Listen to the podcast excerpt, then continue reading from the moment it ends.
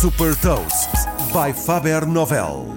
Eu sou o Nuno Ribeiro da Faber Novel e neste Gafanomics trago-lhe os resultados trimestrais da Alphabet, Amazon, Apple e Facebook. Gafanomics. Nova economia, novas regras. A Alphabet, a holding que detém a Google, apresentou receitas de 38.300 milhões de dólares no segundo trimestre deste ano e foi a primeira vez em que a Google desceu as receitas, que caíram 2% em relação ao período homólogo. O resultado líquido também caiu 30% para os 6.960 milhões de dólares. A receita de publicidade caiu 8% neste trimestre para 29.867 milhões de dólares. No entanto, a publicidade no YouTube subiu 3% para os 3.810 milhões de dólares, valor que ficou acima das expectativas.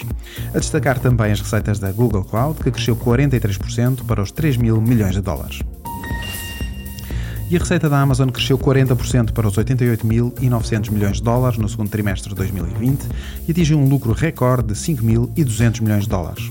O e-commerce cresceu 47,8% em relação ao mesmo trimestre do ano passado para uma receita de 45.900 milhões de dólares. Outro destaque vai para a receita do negócio cloud da Amazon Web Services, que tem um peso muito importante nos lucros da Amazon e que atingiu receitas de 10.800 milhões de dólares, um crescimento de 29% e a Apple apresentou uma receita de 59.700 milhões de dólares, um crescimento de 11% em relação ao mesmo período do ano passado. O lucro foi de 11.500 milhões de dólares. Todas as categorias de produto cresceram, com o iPad a destacar-se com um crescimento de, nas receitas de 31%. O iPhone foi o que menos cresceu, com apenas 2% em relação ao ano anterior. Também as receitas dos serviços, onde se inclui a Apple Store, a Apple Music, Apple Pay e iCloud, cresceu 14,85% para os 13.200 milhões de dólares.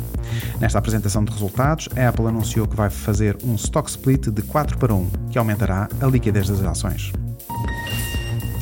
A receita do Facebook cresceu 11% para os 18.700 milhões de dólares no segundo trimestre de 2020, apesar do boicote de várias empresas ao investimento publicitário no Facebook durante este trimestre.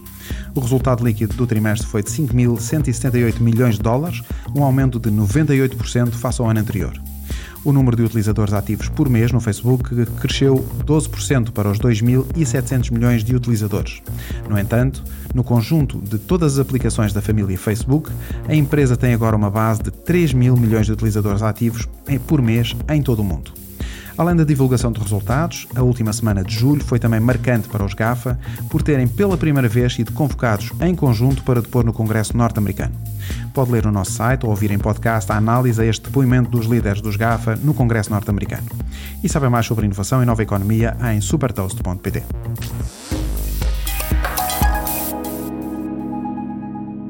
Super Toast é um projeto editorial da Faber Novel que distribui o futuro hoje para preparar as empresas para o amanhã.